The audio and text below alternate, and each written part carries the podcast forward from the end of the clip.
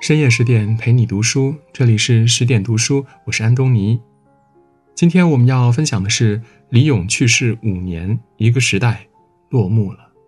如果你也喜欢今天的文章，欢迎拉到文末给我们点一个再看吧。五年前的十月二十五号，李咏离开人世。还记得那天李咏病逝的消息从大洋彼岸传来，所有人都震惊无比。谁都没法相信，那个大长脸、泡面头、笑起来满脸褶子的央视前主持，竟然会以如此突然的方式和大家做了最后的告别。生命来来往往，多的是乍然离场，少的是来日方长。五年过去，李咏的微博已经看不到昔日的博文，正如他本人逐渐淡出了大家的视野，沉入浩瀚的时间里。但记得他的人呢，依然会在听到李咏的名字时，想起他给过的欢乐和感动。激动人心的砸金蛋环节，标志性的六加一手势，以及他陪我们走过的十年春晚。我们曾守在电视机前，真情实感地追过他的节目，也发自内心地为他鼓掌和喝彩。斯人已逝，记忆永存。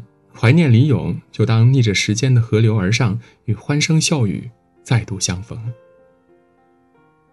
一，一个不正经的主持人。时间倒流回二十多年前，手机尚未攻占大家的视线，电视还是老百姓娱乐的首选。一九九八年，一档叫《幸运五十二》的节目横空出世。相比于以往观众只能做背景板的节目呢，《幸运五十二》的出现让普通人也有机会从台上走到台前。后来，央视又接连推出了《非常六加一》《永乐会》，所有的这些节目呢，都指定李咏担纲主持。不同于很多一板一眼的主持节目，李咏的舞台主打一个闹腾。在他的主场，你可以看到俞敏洪插秧，李开复玩魔术，李彦宏跳 Tango。张朝阳跳恰恰，只有你想不到，没有你看不到。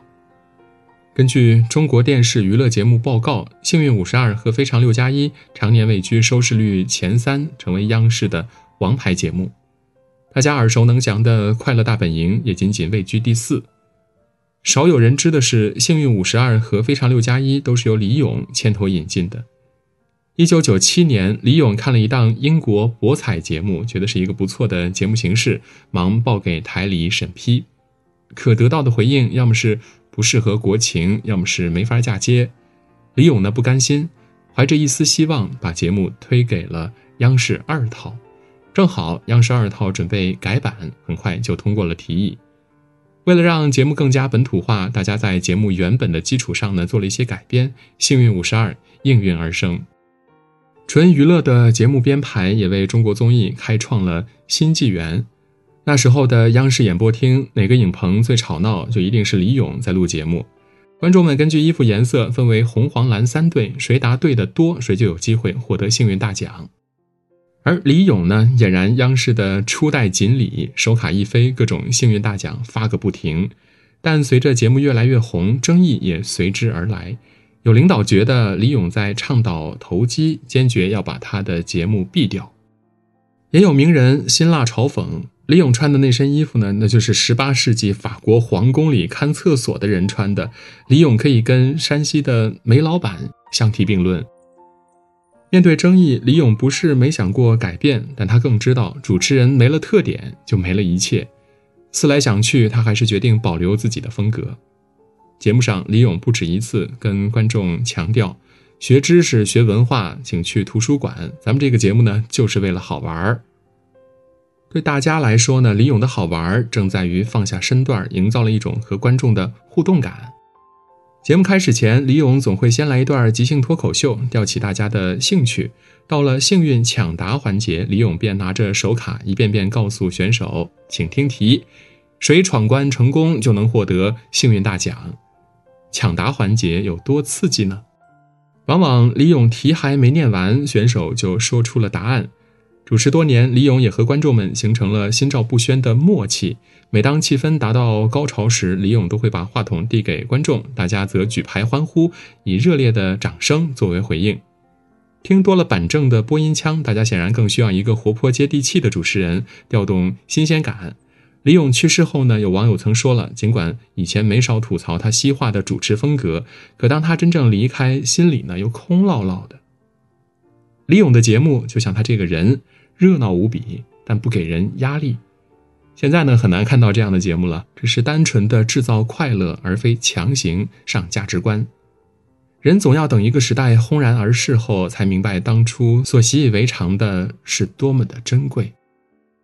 如果时光可以倒流，我想每个人的掌声都会再用力一点，再热烈一点，为那些年他带来的纯粹的欢乐，也为央视一去不复返的黄金时代。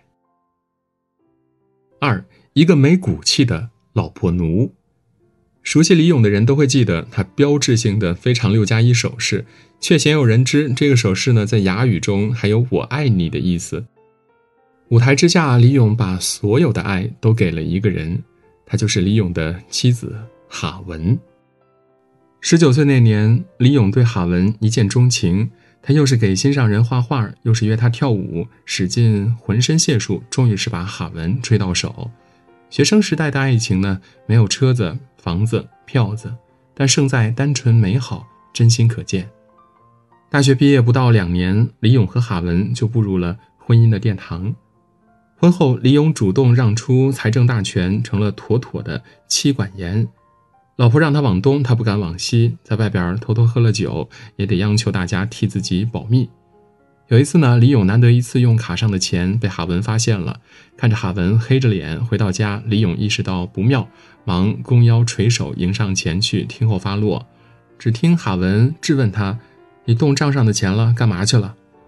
李勇支支吾吾地说。我能不能过几天再解释？哈文怒道：“不行。”李勇呢？于是乖乖地从抽屉中取出一个首饰盒，打开，里面躺着一枚钻戒。李勇笑嘻嘻地讨好道：“本来想等你过生日那天再告诉你的，是不是想给你一个惊喜嘛？”哈文一时语塞，去了去首饰盒，又瞟了一眼李勇，脸上顿时浮现出一个不易察觉的得意的笑，一场矛盾轻松化解。李勇曾说自己恋家，在他心里呢，家庭高于一切。他从不吝啬在各种公开场合表达对妻子的爱意，有时是节目上的隔空表白，有时也是微博里的土味情话。在自传中呢，李勇曾写到：“家业，家业，家一定是在事业前面的。”和一些大男子主义的老公不同，活成老婆奴的李勇呢，只有幸福，从不憋屈。因为他知道老婆是宠出来的，婚姻是让出来的，只要能和爱人恩爱和睦，偶尔的做小伏低，又有什么要紧呢？三一块磨不圆的尖石头。李咏曾在节目中透露自己从小叛逆，上学时经常逃课，大学时考了播音系，仗着嗓音优越，几乎从不做发声练习，但是考试呢总能轻松过关。后来，李勇去央视面试，也没按照常理出牌。被考官问及姓名，他张口就是一句：“你不是刚刚叫过吗？知道还问？”见考官集体沉默，李勇才老老实实报了一句：“李勇。”那天呢，考官面试了很多问题，李勇答不上来的有两个，一个是三只鸡三天下了三只蛋，请问九只鸡九天下几个蛋？李勇想都没想就说了：“反正不是九个，我不是养鸡的，我不知道。”另一个是说出海湾战争的五个主要参战国家，李勇说了四个，另外一个想不起来，索性央求老师告诉正确答案。等老师说出是伊拉克后，李勇又为自己辩解：伊拉克是敌国，咱们也同意打的。面试完毕后呢，李勇思忖着自己吊儿郎当的表现，根本没想着能通过，没想到最后他竟然成为当年被录取的唯一人选。理由是领导们通过几只鸡下几只蛋的问题，认为李勇性格呢挺直率的，不装；又通过他想不起答案还能给自己编个理由，觉得这孩子挺机灵的，张嘴就来。就这样，李勇顺利的进入了央视。拿到总台出入证那天，前辈石宪法对他说：“李勇，这只是一个开始，你等着吧，不出两三年，你这块尖石头就会被磨圆的。”后来的故事呢，我们都知道了。李咏凭借《幸运五十二》和《非常六加一》火遍全国。喜欢他的人呢，每天准点蹲守在电视机前收看节目；不喜欢他的人，也会抨击他的主持风格做作浮夸。李咏不管别人怎么想，主持了二十多年，还是喜欢在台上上蹿下跳，用独创的挥拳手势向观众致意。人们大多只看到他表面的玩世不恭，却不知道他的敬业与认真不输给任何一个主持人。为了录制好节目，李咏每次都会把主持词手抄一遍，贴在手卡上。有时节目会连着录六七场，李咏常常兴奋得睡不着，只能靠吃安眠药睡觉。哈文曾透露说，中央电视台医务室的安眠药除了让崔永元拿走了，剩下的基本全让李咏开走了。最严重的时候呢，李咏每天会吃一板十二粒安眠药才能休息好。然而，所有的苦和累，李咏都默默地忍受着，没有让观众知道。舞台上，他依旧保持玩世不恭的形象，用插科打诨消解沉闷，用幽默风趣点亮欢笑。做主持人虽然辛苦，却是李咏想要的自在热烈的人生。在自传里呢，李咏曾写下自己的遗言：“今儿来送我就别送花了，给我送话筒吧。我希望我身边摆满了话筒。”人生几十年，一晃就过。我李勇这辈子就好说个话，所以临了临了还在这说话，没吓着你们吧？没有对死亡的恐惧，更多的是一贯如常的勇士幽默。于他而言，这一生活得正经也好，不正经也罢，能够遵从内心的节奏，玩一把符合生命体验的剧本，便算是幸尽此生。四十五岁生日前夕，李咏曾在微博上写道：“高职不如高薪，高薪不如高寿，高寿不如高兴。”五年后，李咏离开人世，没有想得高寿，留下一句“只有不舍，没有遗憾”的遗言。回首这五十年不长不短的人生，李咏一直走在特立独行的路上，事业上坚持特色，婚姻中放低姿态，生活里热情不羁。